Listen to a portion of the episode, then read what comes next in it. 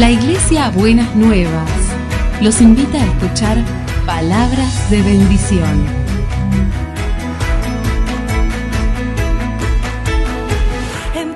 Si desean asistir a nuestras reuniones, los esperamos en Avenida de Lepiane 3925, esquina Subiría, Bajo Flores, Ciudad de Buenos Aires.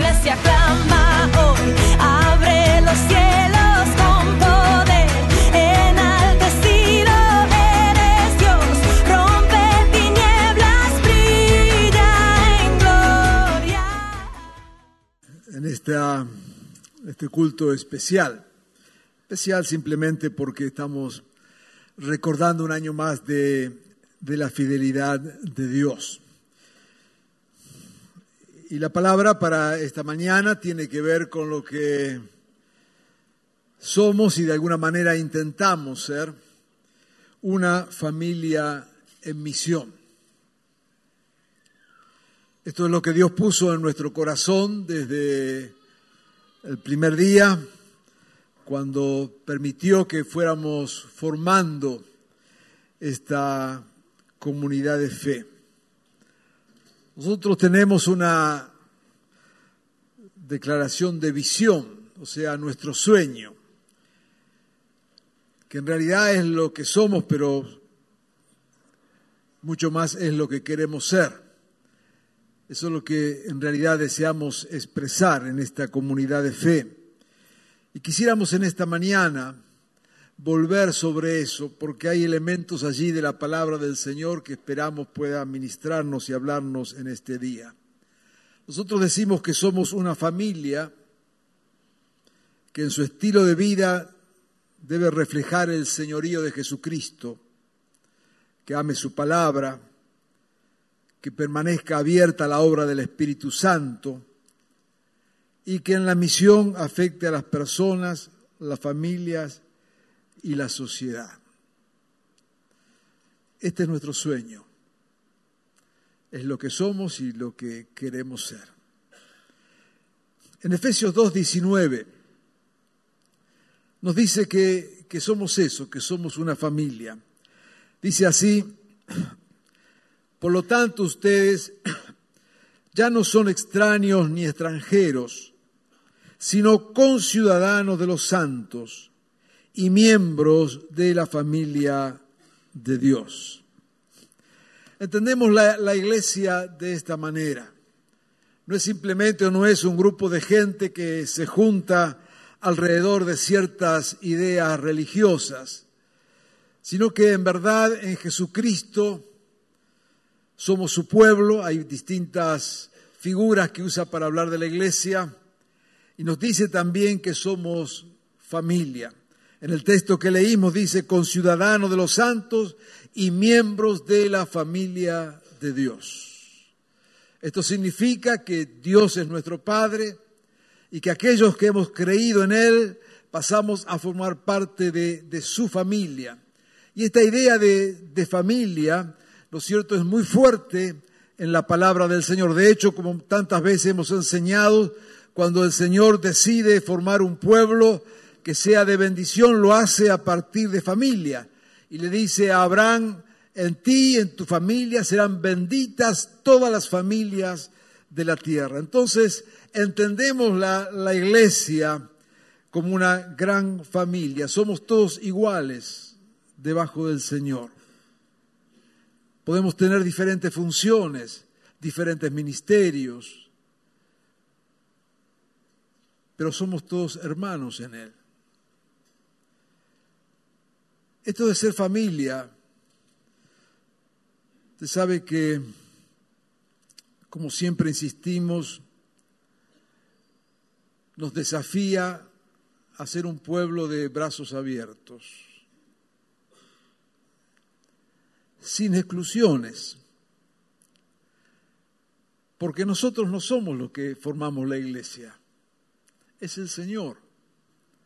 Y cada uno de nosotros ha venido y viene al Señor apelando a su gracia, a su amor y a su misericordia. Ninguno estamos aquí por méritos propios. Si fuera por méritos propios estaríamos quién sabe por dónde. Estamos aquí por pura gracia del Señor. Por eso el mirarnos como familia nos hace reconocer que Dios es nuestro Padre y que debajo de Él nosotros somos hermanos. No hay categorías, no hay quien lo merezca más o quien lo merezca menos. El vernos como familia debe llevarnos a tener corazones generosos, actitudes generosas. El amor debe ser inmenso. Nuestros corazones deben estar abiertos de la misma manera que ha estado abierto el corazón de Jesucristo para recibirnos como sus hermanos. Esto es la iglesia. No es un grupo de gente que se junta los domingos. Está bien juntarnos, claro que sí, venimos a adorar a Dios, venimos después de toda una semana y empezando la semana nueva a rendirle culto a Él. Claro que este momento es importante, es muy importante. Pero en verdad, el centro de la iglesia no es si nos juntamos un domingo o no, en un culto o no, sino el aprender a vernos, el reconocer la grandeza del amor del Señor y viéndonos, apreciarnos y apreciar la gracia de Dios. Recién cuando escuchamos los testimonios de algunos hermanos de, cómo llegaron este, a, a, la, a, la, iglesia, quizás muchos podrían, podrían sumarse con ellos, ¿no es cierto? Algunos en medio de enormes depresiones y situaciones eh, feas en la vida y sin embargo llegaron ¿no es cierto? Y otros llegaron de vidas eh, totalmente desordenadas, inclusive involucradas en el delito, ¿no es cierto? Pero llegaron. Y somos hermanos, por la gracia de Jesucristo. Por eso lejos debe estar de nosotros el andar caminando con el dedo acusador. Lejos debe estar de nosotros el andar señalando al que no vive quizás de la mejor manera. Somos familias, somos redimidos por Jesucristo. Su amor es el que nos ha convocado. Y esta debe ser la actitud de la iglesia en todo momento y en este tiempo. El reconocernos como familia debe desafiarnos a caminar con corazones abiertos, sin ningún tipo de discriminación, con brazos abiertos aceptándonos unos a otros.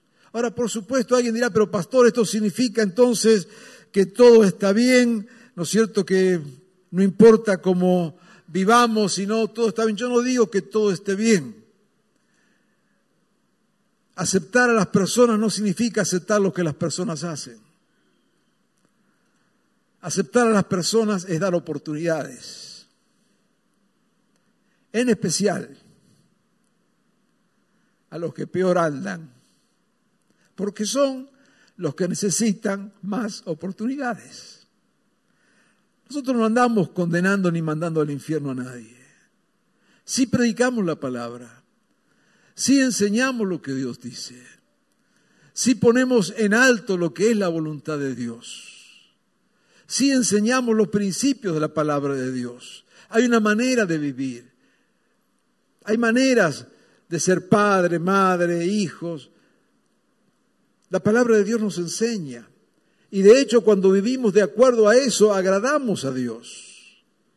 Pero nuestra misión no es andar condenando, sino mostrando la verdad, mostrando lo que es la voluntad de Dios, pero recordando que Dios es un Dios de oportunidades. Dice allí en Lucas 19:10 el Hijo del Hombre vino a buscar y a salvar lo que se había perdido. Por lo tanto, el ser familia debe desafiarnos a tener el mismo corazón de nuestro Padre y de nuestro hermano mayor Jesucristo buscando y dando oportunidades para salvar lo que está perdido. Pero decimos en nuestro sueño y en nuestra visión que somos una familia que quiere reflejar el señorío de Cristo. Esto significa hablar de un estilo de vida. Dice allí en Romanos 14, 8, si vivimos, para el Señor vivimos. Y si morimos, para el Señor morimos. Así pues, sea que vivamos o que muramos, del Señor somos. La fe no es para ser creída, sino para ser vivida. La Biblia nos enseña cómo vivir. Yo quiero ser muy enfático, aunque breve en esta, en esta expresión, de querer vivir bajo el señorío de Cristo, que no es vivir bajo una opresión ni bajo mandatos, sino reconociendo que, que Jesús es el Señor y que por lo tanto si somos familia en Él, tenemos el desafío de vivir una vida coherente con la fe. No podemos dejar la fe de lado. No podemos colgar la fe en un placar y hacer como que eso no existe. La fe no es para los domingos. La fe es para todos los días. Una de las ideas en la sociedad contemporánea es, bueno, dejar la fe de lado, o sea, guardarte la fe para el domingo. Lo hemos visto últimamente cuando hay discusiones, ¿no es cierto? Ideológicas, de estilos de vida, de costumbres. Dice, no, eso son cuestiones religiosas, no me meta la religión. Sí, meto la religión, ¿cuál es el problema? Pues yo creo eso, yo vivo de acuerdo a lo que creo. Yo no es que creo dos horas una vez a la semana. Si la, si la fe no afecta tu vida, esa fe no sirve para nada. Ahora hay que ser coherente con lo que decimos creer. Y ser coherente, entre otras cosas, como veníamos diciendo de ser familia y lo que significa ser coherente con la fe,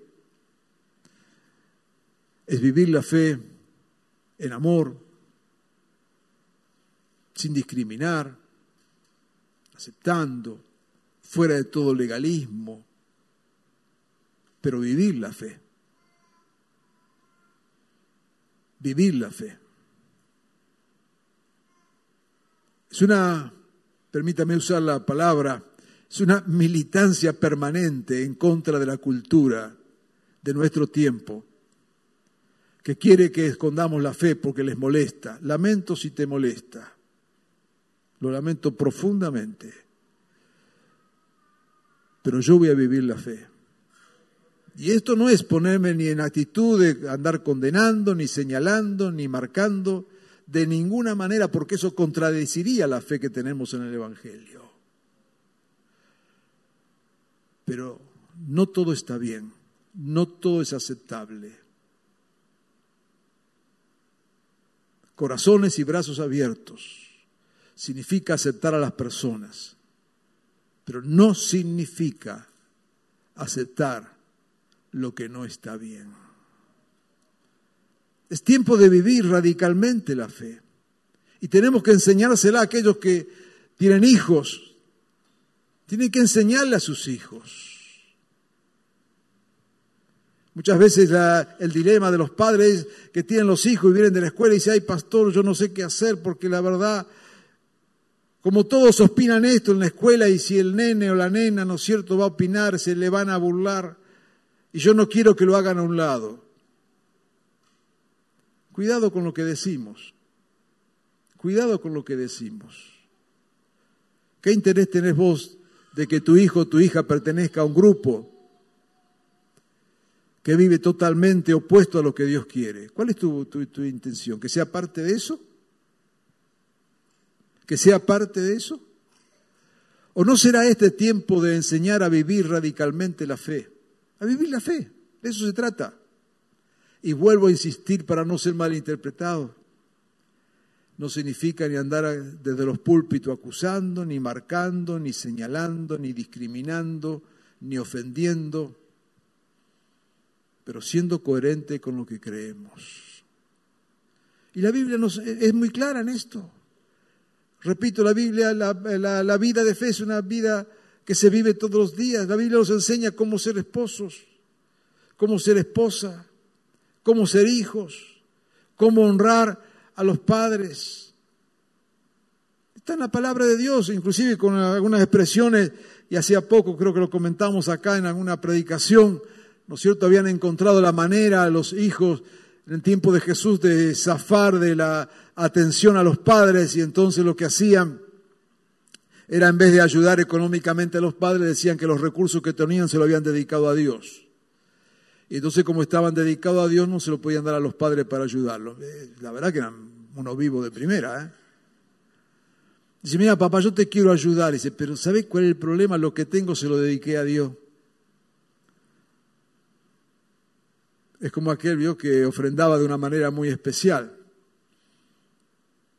Dice que los domingos venía y cuando pasaban los hermanos con la, para recoger la ofrenda, él nunca ponía nada, nunca decía nada. Está bien, cada uno tiene derecho a hacer lo que quiera, ¿no es cierto? No hay obligación. Pero un día después de tanto tiempo de verlo, me dio la curiosidad y digo, hermano, ¿hay algún problema? Está, usted es libre, por supuesto, haga lo que quiera, pero no, dice pastor, dice yo, dice, ofrendo muchísimo cada domingo. Ah, no, pues no lo vi. No, dice, usted no ve, dice, yo, mire, agarro la, antes de salir para el culto, dice, agarro la billetera, la lleno de dinero, la tiro para arriba y le digo a Dios, agarrala. Cae, dice, se ve que el Señor no la, no la quiere. En el tiempo de Jesús, en vez de ayudar a los padres, lo que decían es, se lo dediqué al Señor, pero bueno, ¿qué voy a hacer? No tengo. La Biblia nos enseña a ser buenos hijos. Y en este tiempo no hay que olvidarlo. Lo encontramos en la palabra. La fe se vive. La fe se vive. A ser ciudadanos, a vivir con el prójimo, a ser una palabra antigua, no se me ocurre otra, patrones, empresarios, o la palabra que querramos poner allí. Dice que el salario que no se paga o que se paga injustamente, clama al cielo. Esas son de las oraciones que no hablamos. Yo nunca me imaginé que los salarios también oraban, pero según la Biblia dice que sí, que los que no se pagan, los que se deben, los que se roban al que trabaja, dice que esos salarios están clamando al cielo. En otras palabras, el Evangelio es vida. Y queremos ser y anhelamos ser y queremos desafiarte a ser una familia que viva conforme a lo que tenemos en la palabra de Dios. Que ni te avergüences, ni te arrepientas, que des testimonio. Que no seas religioso, porque justamente si hay algo que en el Evangelio aparece como totalmente fuera de la voluntad de Dios, es la religiosidad. Yo creo que Jesús, y lo vemos claramente en el Evangelio, vino y él emprendió una cruzada en contra de todos los religiosos. Qué bueno, ¿no es cierto? Qué bueno, qué bueno ver esto. No es cuestión de religiosidades, porque la religiosidad es la máscara que nos ponemos, ¿no es cierto?, para mostrarnos como santos y no mostrarnos como lo que somos, débiles, totalmente dependiendo de la gracia de Dios. Una familia que quiere vivir bajo el señorío de Jesucristo. Si vivimos, leíamos allí el texto de Romanos, ¿no es cierto? Si vivimos para el Señor, vivimos. Y si morimos para el Señor, morimos. Así pues, sea que vivamos o que muramos, del Señor somos. Pero somos además una familia que ama la palabra de Dios. Dice allí en Hechos 4:12. Ciertamente, la palabra de Dios es viva y poderosa, y más cortante que cualquier espada de dos filos. Penetra hasta lo más profundo del alma y del espíritu, hasta la médula de los huesos, y juzga los pensamientos y las intenciones del corazón. Amamos la palabra de Dios. Somos pueblo de la palabra de Dios. Creemos que Dios se ha revelado en su palabra. Por lo tanto, es para nosotros la palabra de Dios nuestra única regla de fe, regla de vida, y para nosotros vivimos e intentamos, mejor dicho, vivir de acuerdo a lo que está en la palabra de Dios. No queremos salirnos de allí. Por eso queremos animarle a que usted tenga esto como un valor central. Para nosotros eso es fundamental. No queremos movernos un centímetro de lo que está en la palabra de Dios. Usted se habrá dado cuenta si hace tiempo que se congrega en este lugar. Que es muy poca la gente que pasa por este púlpito. Y no porque nos creamos exclusivistas, de ninguna manera, pero sí nos sabemos responsables de que lo que pase por este púlpito sea enseñanza de la palabra de Dios. No queremos acá versos humanos, no queremos entusiastas, queremos palabra de Dios. Lo que está en la palabra de Dios está bien. Dice que es esa palabra la que nos penetra, la que discierne los pensamientos. Es palabra de vida. Dice allí, ¿no es cierto?, que Jesús envió la palabra y nos sanó. Es palabra creadora. Dirá en el primer texto de la Biblia que en el principio creó Dios el cielo y la tierra y lo hizo a través de su palabra. Dijo, sea la luz, sean las estrellas, sea el mar, los peces, las aves, el ser humano, lo que fuera. La palabra de Dios tiene un poder creador y cuando Dios habla, Dios cumple su palabra. Por lo tanto, si Dios te ha hablado, si hay algo que Dios te ha dicho, si hay algo que Dios ha puesto en tu corazón, créelo porque Dios lo va a hacer. Aferrate de la palabra de Dios, no de la palabra de ningún ser humano. Y juzga lo que escuchas a través de la palabra de Dios. Por eso debes tener como hábito, pero no como un hábito de religiosidad, sino como un hábito de vida. Conocer la palabra, leerla, ahí está a tu alcance la Biblia. Léela. Participa de los grupos de estudio que tenemos en la iglesia. No dejes de lado la palabra de Dios, porque es la palabra de vida. Allí vas a encontrar salvación. Es la palabra que dice, discierne los pensamientos y aún las intenciones. Es la palabra que sana. Cuando la lees y sana tu corazón. Es la palabra que te marca el rumbo. Es la palabra que te enseña. Y queremos nosotros y deseamos y procuramos vivir tomados de esa palabra del Señor, que es la palabra viva y eficaz. La palabra de Dios no es literalismo. La palabra de Dios no es cuánto sabemos de un texto o cuánto no sabemos.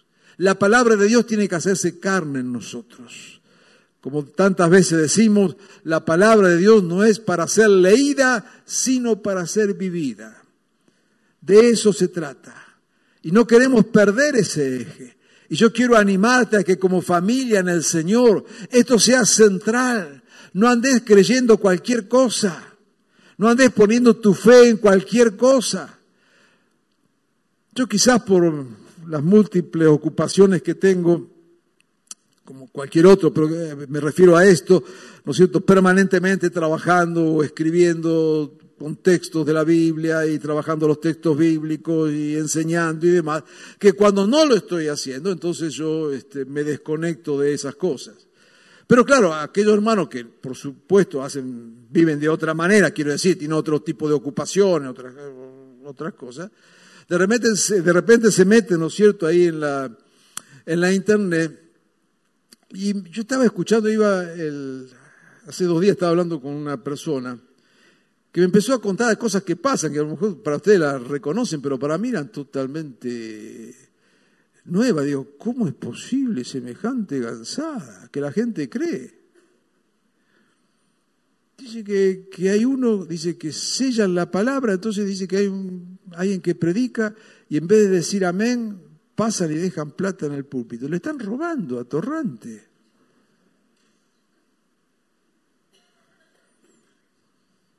Qué cosa de loco.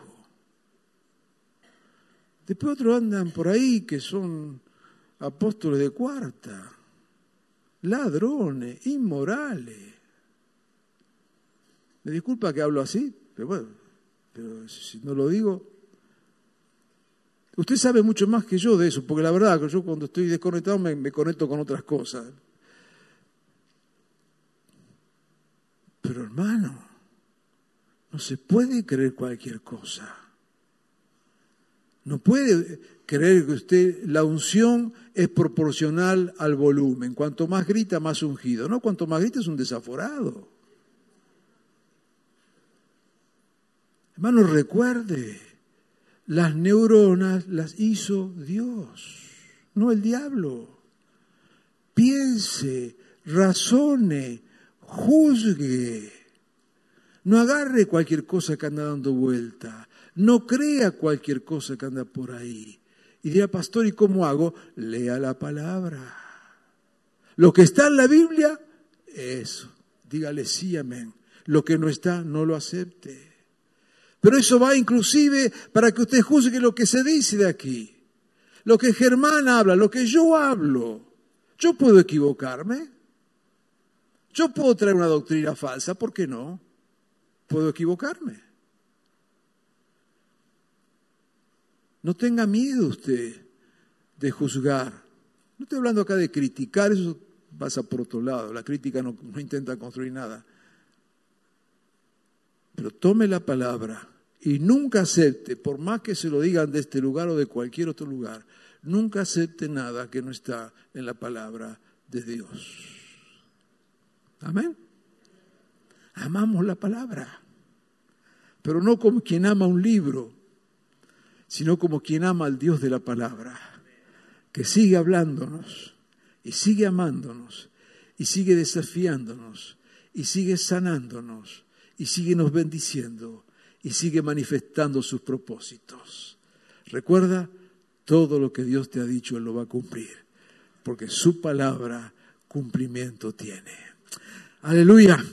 Decíamos y decimos que somos una familia que en el estilo de vida debe reflejar el señorío de Cristo. Ame su palabra y permanezca abierta a la obra del Espíritu Santo. Dice el famoso texto de Hechos, capítulo 2, versículo 4 y 17. Todos fueron llenos del Espíritu Santo y comenzaron a hablar en diferentes lenguas según el Espíritu le concedía expresarse. Y en el versículo 17 dice, sucederá que en los últimos días, dice Dios, derramaré de mi Espíritu sobre todo el género humano. Los hijos y las hijas de ustedes profetizarán, tendrán visión los jóvenes y sueños los ancianos. Hay una dimensión del espíritu que creo que vale volver a enfatizar. Queremos ser una comunidad abierta al Espíritu Santo. Y así como acabo de decir, amamos la palabra de Dios, ¿no es cierto? Y nos aferramos a la palabra y no hay otra cosa que nos guíe más que la palabra de Dios. Yo quiero advertirte de no caer acá en un literalismo e insensibilidad. Dios ha prometido de su espíritu y nos da de su espíritu. Y queremos ser una comunidad abierta a lo que el espíritu quiere hacer. El espíritu nos sorprende. El Espíritu es la gracia cotidiana de Dios. El Espíritu está fuera de toda programación. El Espíritu se nos escapa de las manos. El Espíritu es inmanejable. Pero es Dios obrando. Hay una dimensión espiritual que no debemos dejar de lado. La fe no es meramente una cuestión de creencias, es una cuestión de vivencias a partir de lo que creemos. Y esas vivencias se hacen real se hacen visibles, se hacen poderosas en nosotros a través del Espíritu Santo que está en nosotros. No clausures esas posibilidades, no cierres esas puertas. Dile al Señor, Señor, muévete en mi vida. Dios es vivo. Dios no es pasado, Dios es presente. Y se hace presente a través de la presencia de su Espíritu en nosotros. Dios no es, no es una cuestión de arqueología. Dios no es, ni siquiera es una cuestión de teología que analizamos el pasado. Dios es presente y Dios es futuro. Y esa vida de Dios, ese presente de Dios, es a través de su Espíritu obrando de una manera como Él quiera. No queremos ponerle límites. No queremos decirle al Señor lo que tiene que hacer ni cómo tiene que hacerlo. Simplemente decimos, Señor, hacelo. Y el Señor está buscando corazones dispuestos, abiertos. Y yo quiero desafiarte en esta mañana y en este culto de aniversario. Que sea este un tiempo en que te abras a lo que el Espíritu del Señor quiere hacer. Porque Dios quiere hacerlo, Dios quiere hacerlo. Y por supuesto que Dios está y creemos en su presencia y creemos que quienes seguimos a Jesús, quienes creemos en Jesucristo, tenemos el Espíritu Santo, no andamos buscando el Espíritu por acá, por allá, está en nosotros. Lo que quiero decirte, deja que el Espíritu haga lo que quiera hacer. No tengas el Espíritu del Señor arrinconado en un rincón de tu corazón. Deja que Él tome control absolutamente de toda tu vida. Deja que Dios se manifieste, se muestre y lo haga a través poderosamente de su Espíritu. Hermano, esto no es una cuestión de religión, es cuestión de manifestación de Dios, de poder de Dios. Necesitamos cada día de esa gracia y de ese poder del Señor. Porque mire, hay cosas que podemos solucionarlas humanamente y las hacemos y está bien que lo hagamos. Hay servicio que hacemos y enseguida hablaremos de misión, ¿no es cierto?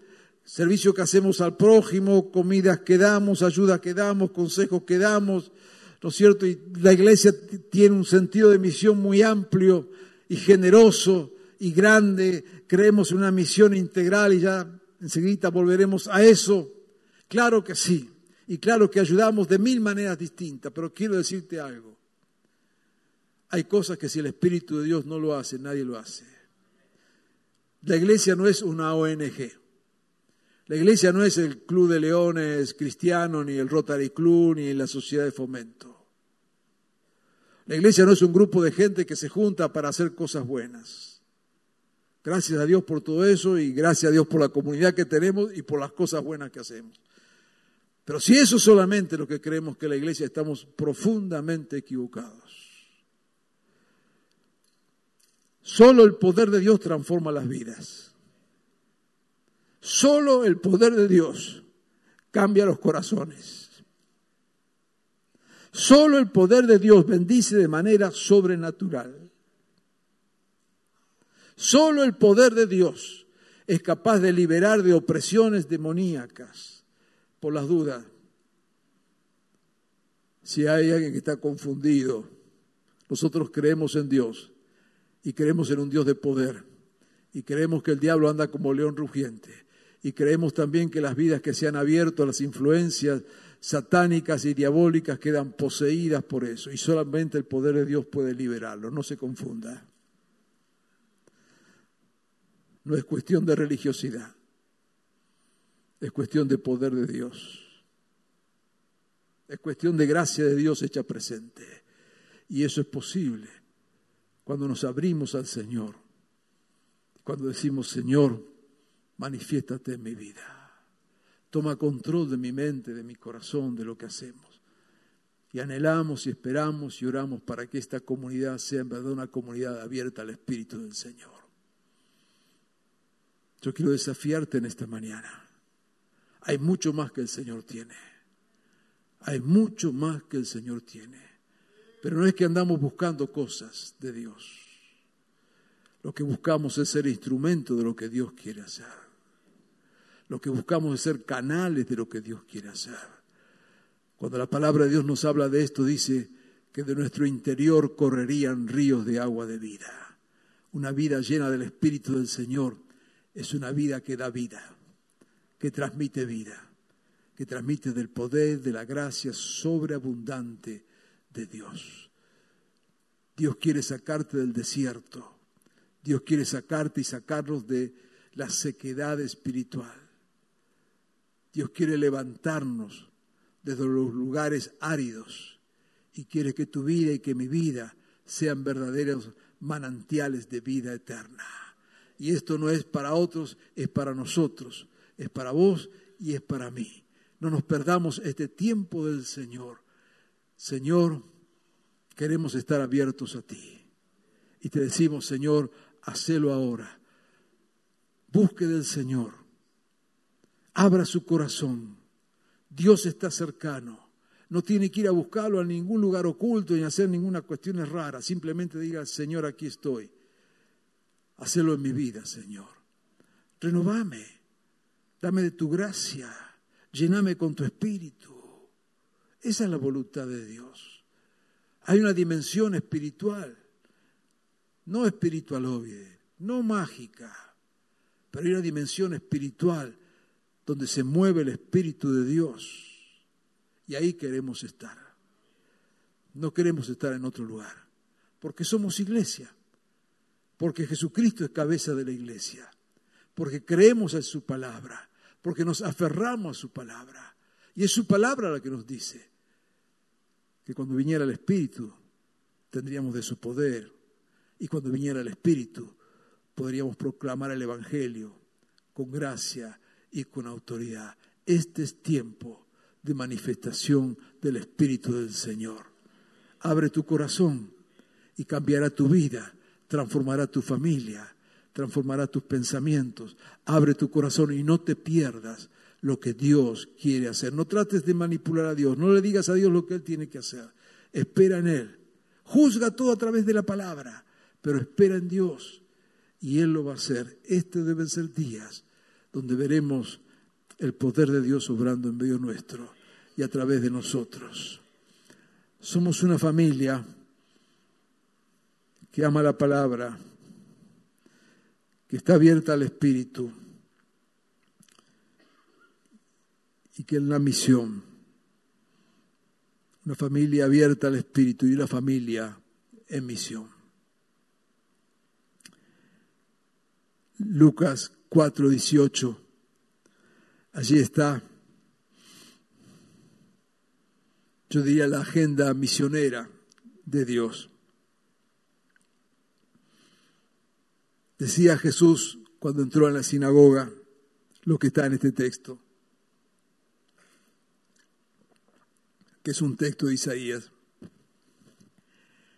El Espíritu del Señor está sobre mí, por cuanto me ha ungido para anunciar buenas nuevas a los pobres.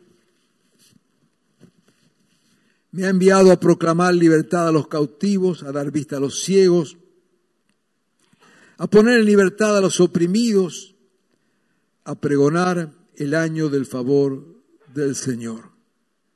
Esta es la agenda misionera. Decimos que somos una familia en misión. Creemos en el poder transformador del Evangelio. Y creemos lo que decía Jesús en esta agenda de misión. El Espíritu del Señor está sobre nosotros porque nos ha enviado. Recuerde siempre que lo que Dios hace en nosotros lo hace para que seamos de bendición a otros. La bendición nunca termina en nosotros. Somos canales de bendición. Cuanto más bendecimos, más nos bendice el Señor. Y si Dios hace algo en nosotros para que lo podamos compartir con otros. De esto se trata la fe en Jesucristo. Y dice que Dios nos invita y nos convoca a ser parte de lo que es su misión. Y se nos ha ungido para anunciar buenas nuevas a los pobres, a proclamar la libertad a los cautivos, dar vista a los ciegos, poner en libertad a los oprimidos y anunciar el año del favor del Señor. Fíjese que la misión, ¿no es cierto?, del Señor es integral. ¿Eh? La misión es completa. Abarca lo espiritual y abarca todas las áreas de la vida. Dice allí que, entre otras cosas, ¿no es cierto?, nos ha ungido para dar buenas nuevas a los pobres. ¿Y cuál es la buena nueva a los pobres? Yo voy a orar por vos.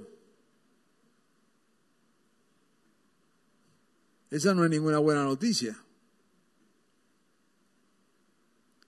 Dar buenas nuevas a los pobres significa varias cosas. Primero, tomar en cuenta que los pobres están ahí. Muchos creen que son simplemente un dato estadístico. Ta, son seres humanos, son personas que sufren más del 30%, 35% creo que llamamos, de nuestra población está en esa categoría. ¿Qué hacemos? Y dar buenas nuevas a los pobres es aprender a dar malas nuevas a los ricos.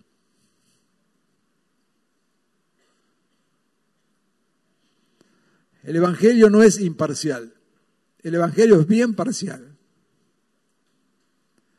El Evangelio siempre está del lado del débil.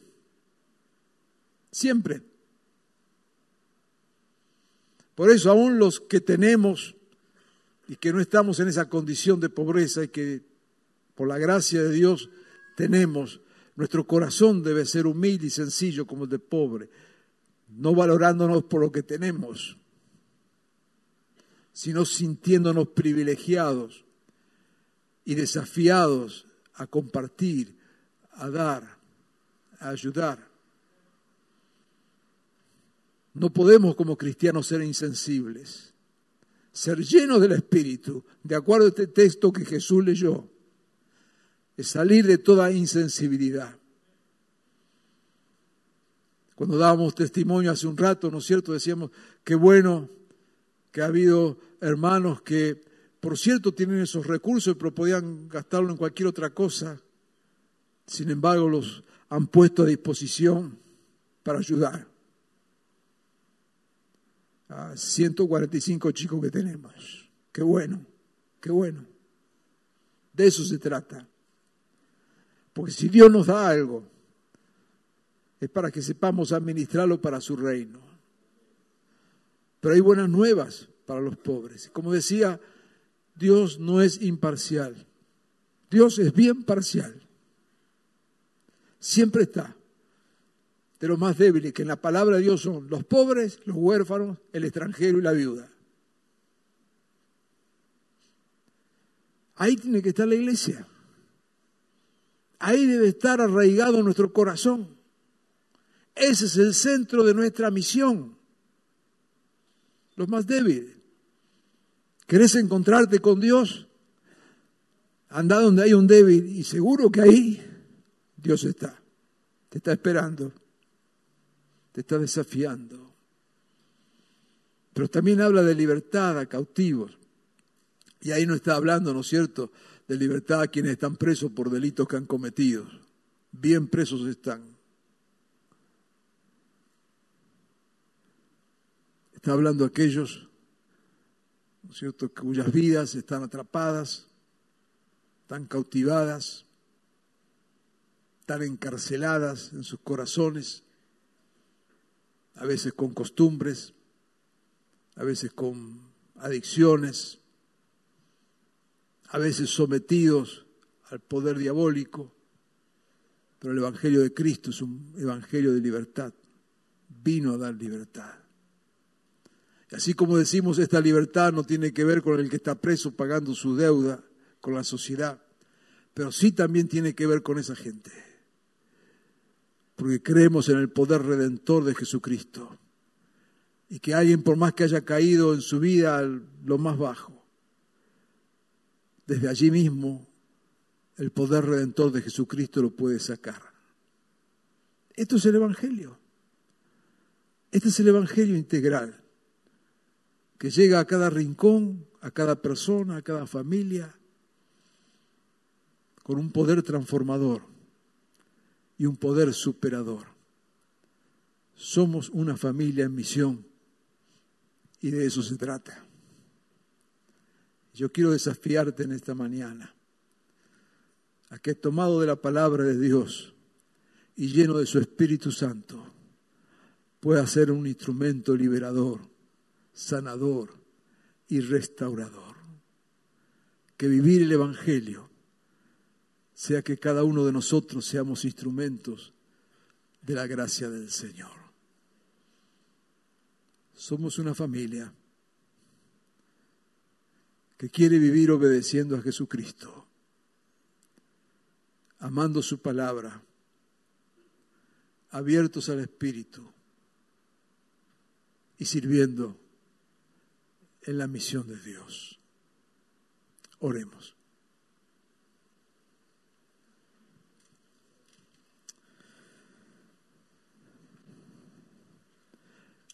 Antes de, orar, pero en esta actitud de oración,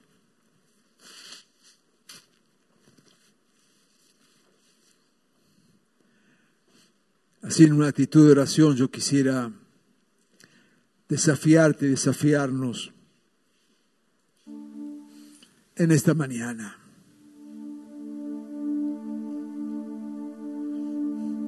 Si quizás en tu vida estás viviendo de una manera que, que no refleja el Evangelio. Dios te invita en esta mañana a reconsiderar esto. Si hay áreas allí en tu vida que, que están lejos de lo que debe ser un hijo una hija de Dios,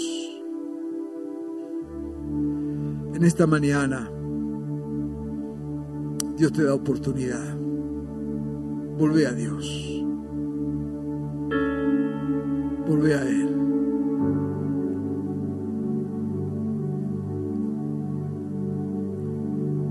Hace un tiempo alguien me dijo, después de no verlo por mucho tiempo,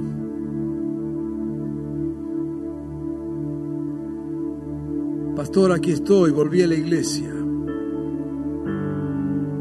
Y yo le dije, qué bueno, pero es más importante si volvés a Dios.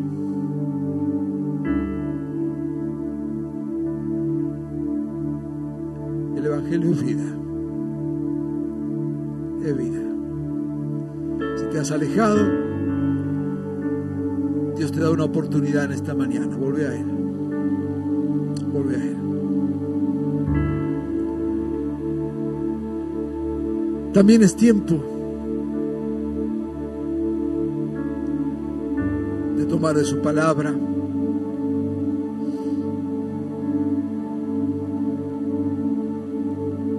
Si te has distanciado de la palabra, si ya ni lees ni sabes, volvé, volvé.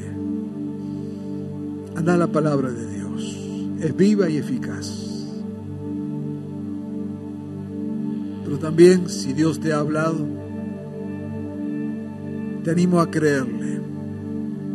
Él lo va a hacer. Su palabra es verdad.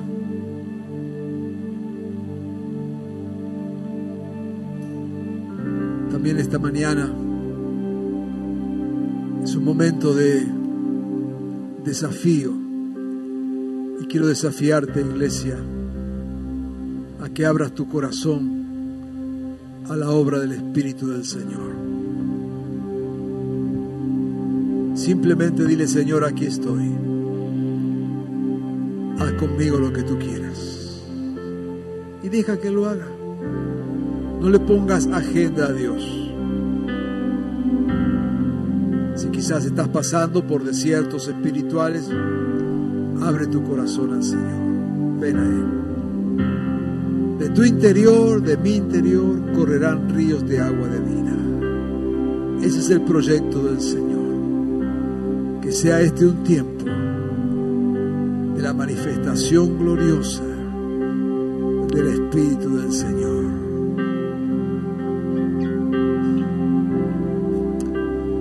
Padre bueno, venimos a ti. Y venimos, Señor, celebrando este nuevo aniversario de tu fidelidad y de tu gracia. Pero también, Señor, venimos a ti en esta mañana. En este momento queremos reconsagrarnos a ti, decir, aquí estamos, Señor. Nos aferramos a ti y a tu palabra. Creemos a tu palabra. Creemos en tus propósitos. Pero también te decimos, Señor, nuestro corazón está abierto. Señor, haz en nosotros tu voluntad. Padre bueno, te necesitamos. cada día.